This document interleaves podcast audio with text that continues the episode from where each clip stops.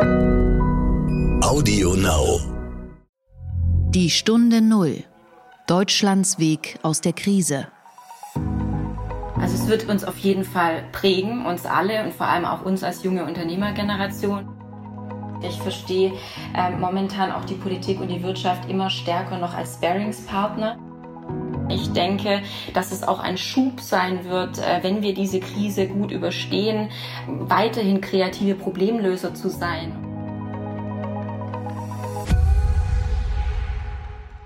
Hallo und herzlich willkommen zur neuen Folge des Podcasts Die Stunde Null, dem Podcast für Deutschlands Weg aus der Krise. Wir wollen auch diese Woche diese Krise besser verstehen und überlegen, wie der Neustart aussehen und gelingen kann. Ich begrüße Sie ganz herzlich. Mein Name ist Horst von Butler.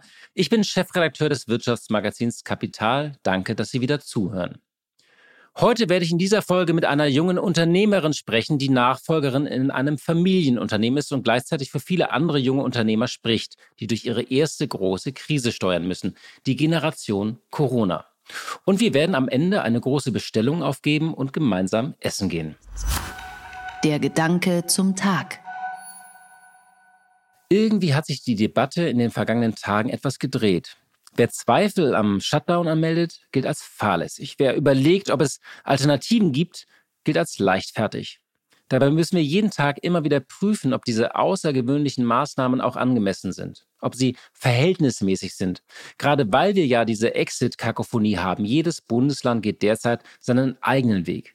Wir müssen nicht den Normalzustand begründen, sondern den Ausnahmezustand. Und das jeden Tag aufs Neue. Denn jeden Tag gibt es ja auch neue Vorschläge, wem man denn irgendwo noch retten kann. Das war richtig am Anfang dieser Krise, finde ich, so groß und großzügig zu denken, aber wir sollten nicht blind und blindwütig sein. Im Stundentakt gibt es eine Forderung nach neuen Hilfen nach der anderen, die stündliche Bazooka sozusagen. Jetzt hat zum Beispiel der Lobbyverband der Textilindustrie Konsumgutscheine gefordert und man überlegt klar, den Modeherstellern, denen geht es allen gerade schlecht.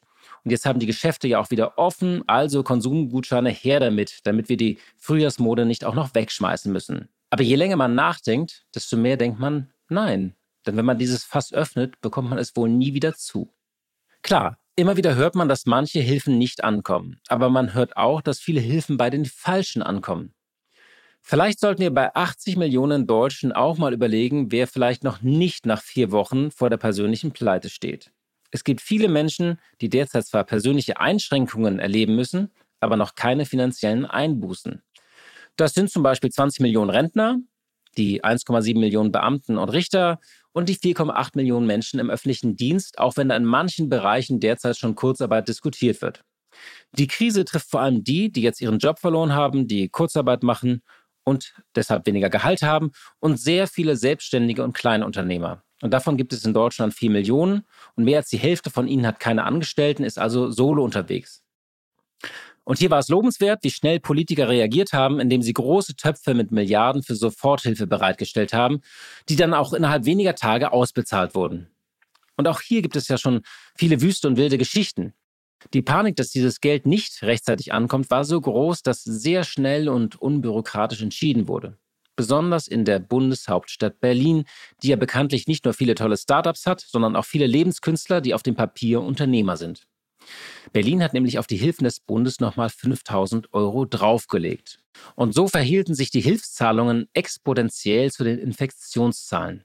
Der Topf mit 1,3 Milliarden war nach einer Woche leer. Aber auch woanders war schnell und großzügig so mancher Topf geleert. In Nordrhein-Westfalen wurden 300.000 Anträge bewilligt, 400.000 waren es in Bayern. Und auf den ersten Blick ist das ein Erfolg.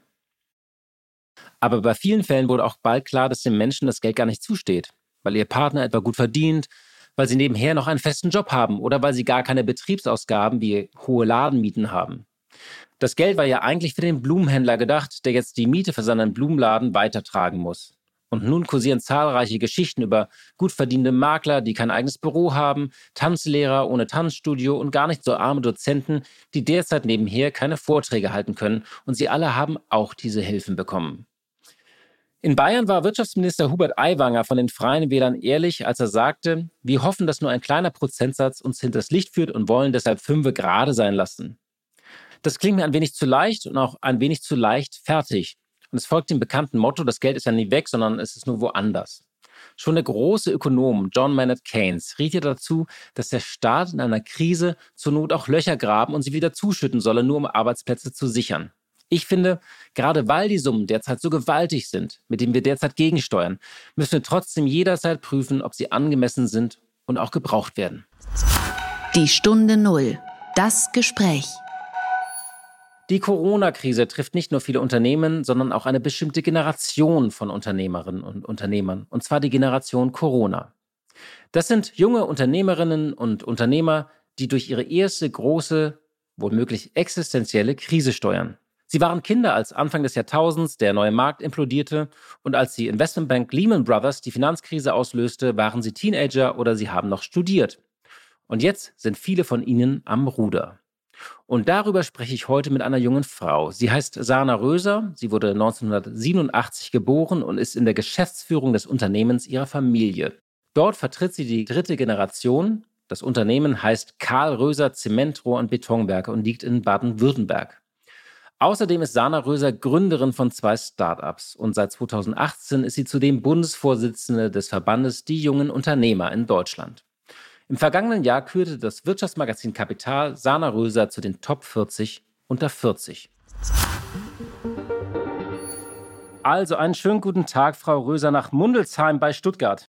Ja, danke schön. Ich freue mich sehr heute auf den Podcast.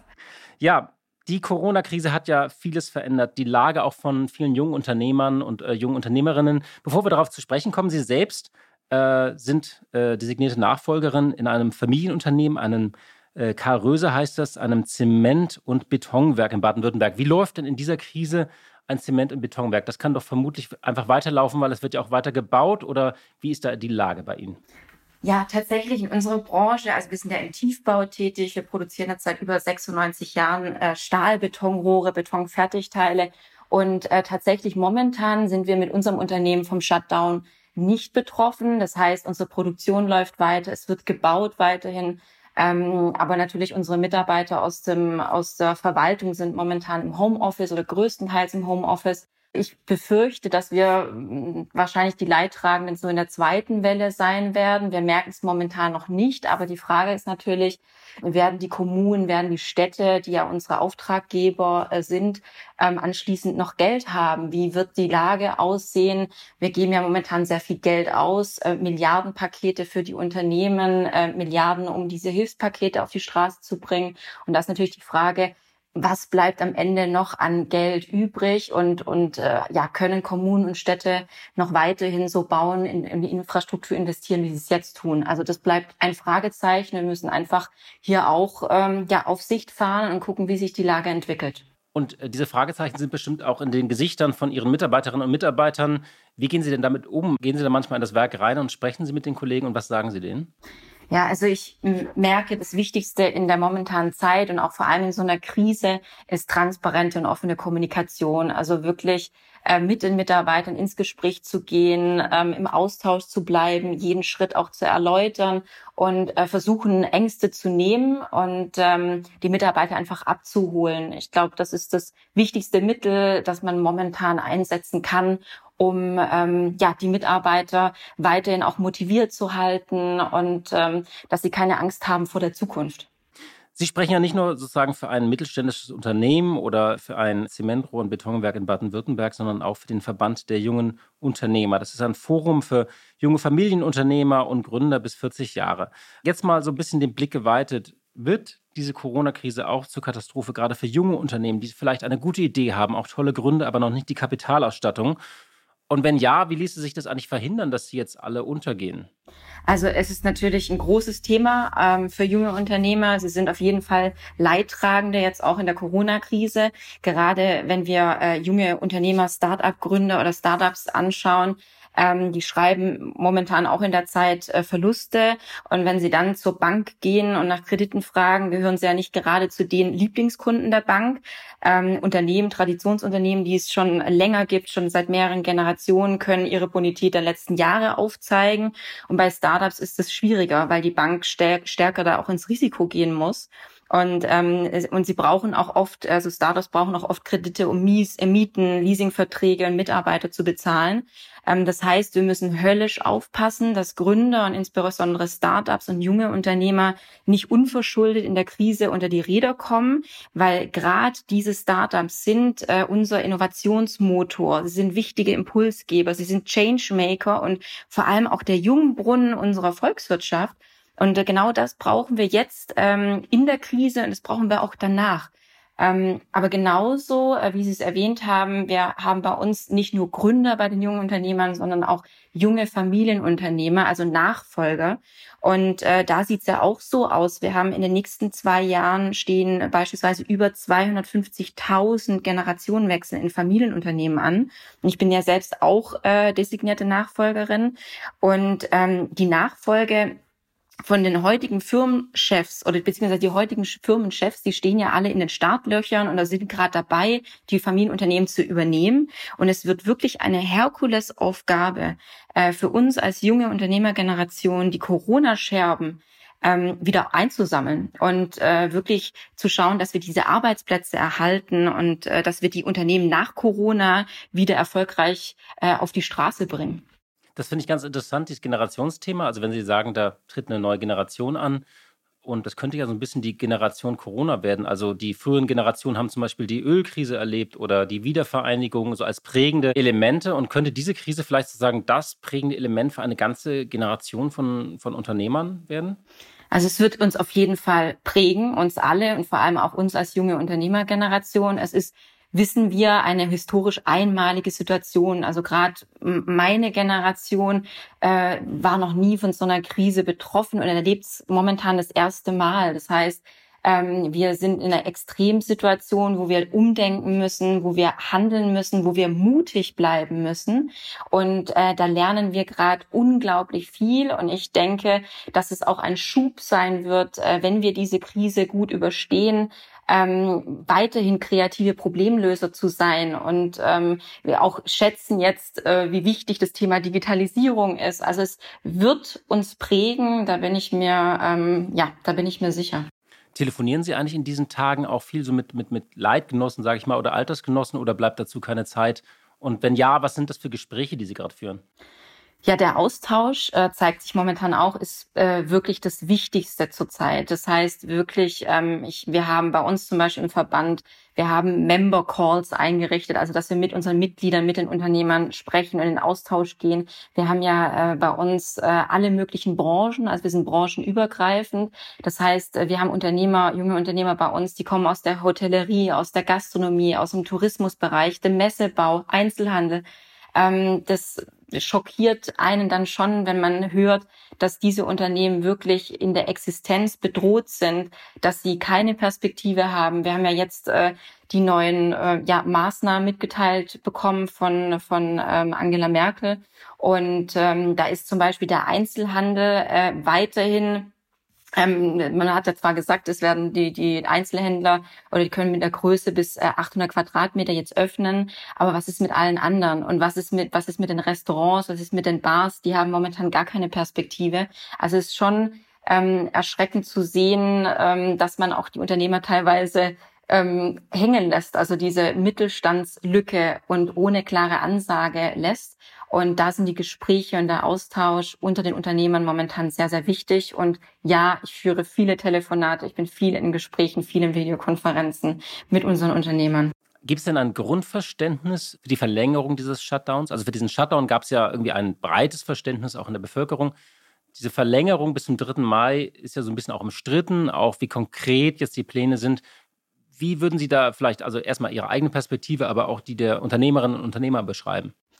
Ja, also äh, natürlich, wir alle äh, von Unternehmerperspektive, aber natürlich ich auch persönlich, äh, da steht und Gesundheit an oberster Stelle und ist oberste Priorität. Dennoch ist es so, dass wir sagen, wir brauchen eine Perspektive. Wir haben jetzt die Perspektive bis zum 4. Mai, aber was ich gerade erwähnt habe, Gastronomie, Hotellerie, viele Branchen haben momentan noch keine klare Ansage bekommen. Und die größte Gefahr ist wirklich ein langer, unsicherer Shutdown ohne klare Kommunikation. Wir müssen wissen, wann wir ähm, die verschiedenen Branchen wieder hochfahren können. Wir müssen die Mitarbeiter zurückholen. Ähm, wir müssen die Regale in dem Einzelhandel wieder auffüllen.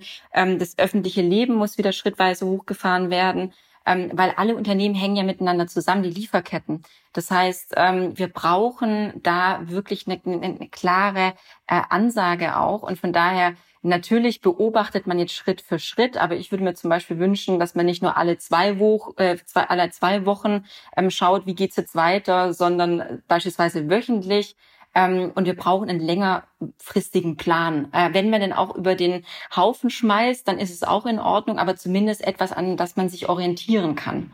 Was könnte denn in so einem Plan zum Beispiel drin sein? Stellen wir uns vor, wir sind jetzt auch, wie gerade in einem Skype-Call mit Angela Merkel und Sie hätten jetzt ganz kurz Zeit zu formulieren, was muss in diesem Plan drinstehen zum Beispiel? Hätten Sie da irgendeinen konkreten Vorschlag, den Sie dann vorbringen würden?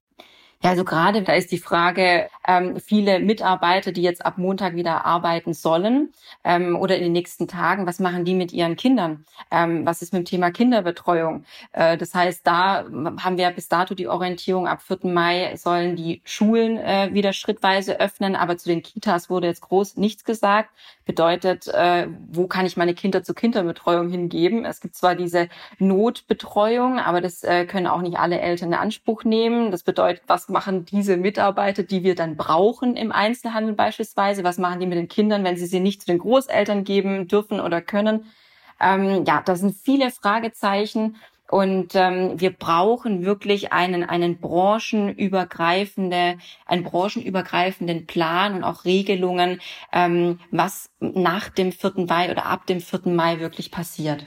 Wenn wir ein paar Monate zurückgucken, es gab ja also eine gewisse Entfremdung auch zwischen Unternehmern und Mittelstand und Politik. Auch diese Parole, lasst uns doch einfach machen und gebt uns nicht immer mehr Bürokratie. Ist das durch diese Krise einfach völlig jetzt anders geworden? Also, dass Deutschland einfach automatisch durch diesen Schock auch diese Dynamik wieder haben wird? Oder was ist da Ihre Erwartung? Also ich kann schon beobachten, die letzten Wochen waren für uns alle, also für Politik, für die Wirtschaft, für jeden Einzelnen, ähm, es, es ist ein Krisenmodus. Das bedeutet, wir sind natürlich auch eng zusammengerückt. Ich verstehe ähm, momentan auch die Politik und die Wirtschaft immer stärker noch als Sparingspartner. Wir sind äh, viel oder ich auch persönlich viel mit der Politik im Austausch, um Einblicke zu geben, wie sieht es tatsächlich in der Praxis aus. Äh, es wurden ja verschiedene Hilfsprogramme auf die Straße gebracht äh, wo wir dann in der Praxis gemerkt haben, Mensch, da gibt es verschiedene Flaschenhälse, die müssen äh, beseitigt werden. Und dieser Austausch mit der Politik, mit den Politikern in der momentanen Krisensituation ist unglaublich wichtig und er hat sich schon auch nochmal verstärkt. Ähm, natürlich kommen jetzt auch die ganzen Dinge zum Vorschein, die wir schon seit vielen Jahren kritisieren. Das ganze Thema Digitalisierung beispielsweise. Wir haben, wir, wir leiden gerade momentan darunter, dass die Verwaltung, die öffentliche Verwaltung null digitalisiert ist. Das heißt, wenn jetzt auch beispielsweise die Autohäuser äh, wieder öffnen dürfen, ähm, ich mir ein Auto kaufe, aber es nachher nicht zulassen kann, weil die Zulassungsstelle ähm, vielleicht nicht geöffnet ist oder es nicht richtig funktioniert, ähm, dann gibt es ein Problem. Genauso sehen wir jetzt in Berlin schon das Problem, dass ähm, die Bauämter äh, die Anträge nicht mehr bearbeiten. Ähm, das bedeutet, es hängt ja alles miteinander zusammen. Und da ist dieser Austausch zwischen der Politik und der Wirtschaft im Moment unglaublich wichtig und auch in sehr, sehr kurzen Abständen. Und es funktioniert eigentlich gerade recht gut. Ähm, aber trotzdem müssen wir weiter daran arbeiten, was Sie auch erwähnt haben. Wir brauchen mehr Mut, wir brauchen mehr Dynamik. Ähm, wir, wir, wir, wir, wir brauchen da einfach einen Schub, ähm, den wir in Zukunft hoffentlich dann auch beibehalten. Das wünsche ich mir. Und haben wir jetzt vielleicht durch diesen Schock einfach einen Schub bekommen, weil äh, sind ja alle wachgerüttelt, nicht? Ja, also ich, ich glaube, der, wenn man, das ist schon jetzt auch ein, ein, ein Katalysator, ja, dass man äh, sieht, wie wichtig es ist, jetzt auch zu schauen, dass man den Mittelstand, die Familienunternehmen, die Wirtschaft am Laufen hält, äh, wie wichtig der Austausch ist und wie wichtig auch es ist, äh, von Seiten der Politik zuzuhören. Ähm, was braucht jetzt die Wirtschaft? Was braucht es jetzt, um die Arbeitsplätze zu retten?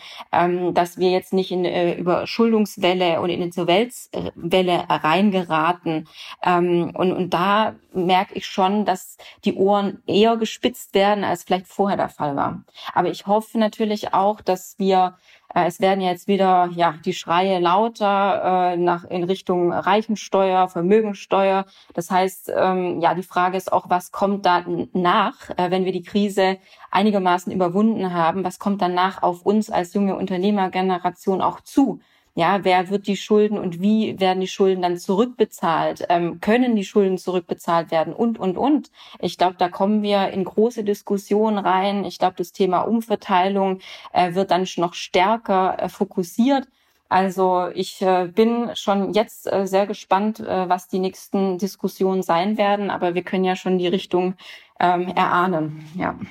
Wie ist denn da Ihre Position zu? Also ähm, irgendwann wird uns da eine große Rechnung präsentiert werden und dann wird natürlich das Thema aufkommen, dass die starken Schultern mehr tragen oder eine einmalige Vermögensabgabe. Die SPD hat diese Forderung ja schon erhoben. Wie ist denn da Ihre Position zu?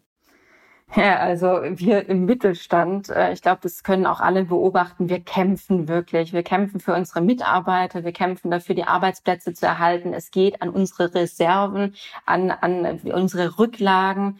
Ähm, wir, wir, wir, wir sind alle bemüht, die Unternehmen zu erhalten, dass wir nicht schließen müssen. Ähm, und das kostet sehr viel Kapital und sehr viele Rücklagen. Und jetzt mit äh, einer Forderung an der Reichensteuer, Vermögensteuer zu kommen, um die Unternehmen noch weiter auszusaugen, also das ist für mich einfach äh, so äh, unverständlich. Ähm, vor allem, wenn, dann brauchst durchdachte Konzepte und einfach äh, Aussagen, hier äh, an die Wand zu pfeffern. Äh, das ist aus meiner Sicht momentan nicht der richtige Zeitpunkt für sowas. Und da würde ich mir gerade von der Co-Vorsitzenden der SPD, einer Regierungspartei, da würde ich mir wünschen oder habe auch die Erwartung, dass sie die Gesellschaft als Ganzes sieht und nicht einfach solche Klassenkampfforderungen in den Raum Interessanterweise ist es ja aber so, dass, ähm, dass viele Unternehmer, auch ähm, ihr Verband ja eher skeptisch ist äh, bei Staatseingriffen. Also Freiheit, Eigentum, Wettbewerb, Eigenverantwortung steht im Vordergrund. Jetzt gibt es ja aber so ein Not-Comeback des Staates. Das wird ja auch von allen befürwortet. Wird das denn die Rolle des Staates vielleicht auch äh, nicht nur in dieser Krise, sondern auch die kommenden Jahre einfach verändern, weil der Staat auch in viele Unternehmen einfach mit Beteiligung einsteigt? Also ich bin ja eine Verfechterin der sozialen Marktwirtschaft und ich merke schon in meinem Umfeld und auch in meinem Bekanntenkreis, dass viele gerade wieder unsere Werte neu zu schätzen lernen. Freiheit beispielsweise oder ähm, Eigenverantwortung. Und äh, der Staat hat uns ja viele Sorgen auch vor der Krise schon abnehmen wollen und ähm, vergessen, dass jeder Verantwortung trägt und das auch frei tun sollte, zum Beispiel im eigenen Unternehmen. Und ich würde mir schon wünschen, dass wir der Corona-Krise abgewinnen können, dass wir wieder mehr Mut in unsere eigene Verantwortung legen und dass, ähm, und dass das den Unternehmergeist in Deutschland belebt. Und ähm, wir sehen ja einfach momentan, dass die Werte der sozialen Marktwirtschaft außer Kraft gesetzt sind. Und da wünsche ich mir, dass wir, sobald es medizinisch möglich ist, uns auf die Ordnungspolitik dann auch wieder zurückbesinnen, also auf die Werte Eigentum, Freiheit, Verantwortung und den Wettbewerb und dass wir das dann auch wieder groß schreiben. Ja, Frau Röser, das ist doch ein schönes Schlusswort für unserem Gespräch. Vielen Dank für diese Unterhaltung und für diese Stimme aus dem deutschen Mittelstand und Unternehmertum. Und dann sage ich ja vielen Dank und schöne Grüße nach Baden-Württemberg. Vielen Dank, viele Grüße. Die gute Idee. Ja, wir präsentieren ja jeden Tag eine gute Idee hier, die in dieser Krise entsteht. Und davon gibt es ganz viele. Und viele von denen sind nicht nur lobenswert, sondern auch bewundernswert. Heute geht es um eine Massenbestellung. Heute ist ein Aktionstag von Deutschland bestellt. Das Ganze müssen Sie mit einem Hashtag denken. Die Aktion vom Bundesverband der Systemgastronomie und PepsiCo hat zum Ziel, möglichst viele Menschen dazu zu bewegen, heute mindestens eine Liefer- oder Abholmahlzeit bei ihrem Lieblingsrestaurant zu bestellen und anschließend in sozialen Netzen zu teilen. Das heißt, heute gibt es mal keine Nudeln. Da ich immer noch nicht dazu gekommen bin, bei Tim Raue zu bestellen, werde ich das wohl nachholen. Und außerdem hätte ich mal echt wieder Lust auf einen Burger im Midtown Grill am Potsdamer Platz, wo es wirklich den besten Burger in der City gibt. Also wenn Sie mal in Berlin sind, schauen Sie da vorbei, wenn man wieder reisen darf. Und jetzt erklärt uns Andrea Beligante vom Bundesverband der Systemgastronomie das Prinzip nach amerikanischem Vorbild. Das, ist, das Ganze ist ein bisschen angelehnt an die äh, amerikanische Kampagne, die heißt The Great American Takeout. Und äh, die findet jeden Dienstag statt, mittlerweile zum vierten Mal. Und so ungefähr haben wir uns das auch vorgestellt. Das heißt, ähm, Es geht darum, die, die äh, Branche aus der Krise beziehungsweise durch die Krise zu führen und die gastronomische Vielfalt äh, für die Zeit danach auch zu erhalten. Das heißt, wir wollen unseren überwiegend mittelständischen Unternehmen helfen. Wir fordern die Menschen dazu auf, dass sie jetzt in ihrem Lieblingsrestaurant bestellen und das Ganze auch posten, damit es natürlich auch äh, mehr Reichweite hat.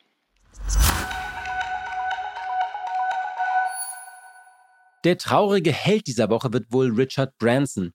Als ich als junger Redakteur bei der Financial Times Deutschland war, musste ich ab und an eine Geschichte über Branson redigieren. Und auf vielen Fotos, so erinnere ich mich, streckte er die Zunge raus und er war mit hübschen, meist leicht bekleideten Frauen in Bikinis zu sehen.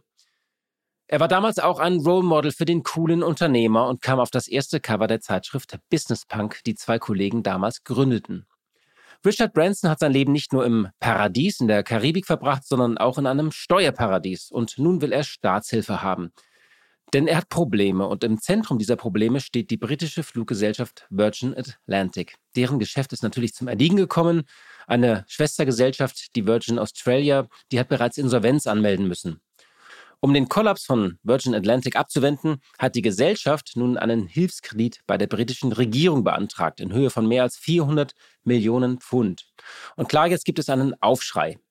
Um sein Unternehmen zu retten, will Branson nun seinen Wohnsitz, die Privatinsel Necker Island, verpfänden. Er werde versuchen, mit der Insel als Sicherheit so viel Geld wie möglich aufzunehmen, um so viele Jobs wie möglich zu retten, hat Branson in einem Blog geschrieben. Das wiederum ist wahrer Unternehmergeist. Und das mit dem Steuerparadies, das hat Branson auch gleich klargestellt. Er sei vor 40 Jahren keineswegs aus Steuergründen auf die Insel gezogen, sondern nur aus Liebe. Aus Liebe zu den Virgin Islands. Und als ich das gelesen habe, musste ich wieder an die Fotos mit der Zunge denken. Liebe Hörerinnen und Hörer, ich danke auch heute fürs Zuhören und für Ihre Zeit. Und wenn Ihnen dieser Podcast gefällt, dann habe ich nichts dagegen, wenn Sie ihn abonnieren, empfehlen oder teilen auf diesen ganzen Plattformen AudioNow, Apple, Deezer, Spotify, Soundcloud und so weiter. Ich bin sicher, die Welt steht still, aber sie dreht sich auch weiter. Und wir hören uns hoffentlich am Freitag wieder. Die Stunde Null. Deutschlands Weg aus der Krise. Dieser Podcast ist Teil der Initiative Gemeinsam gegen Corona.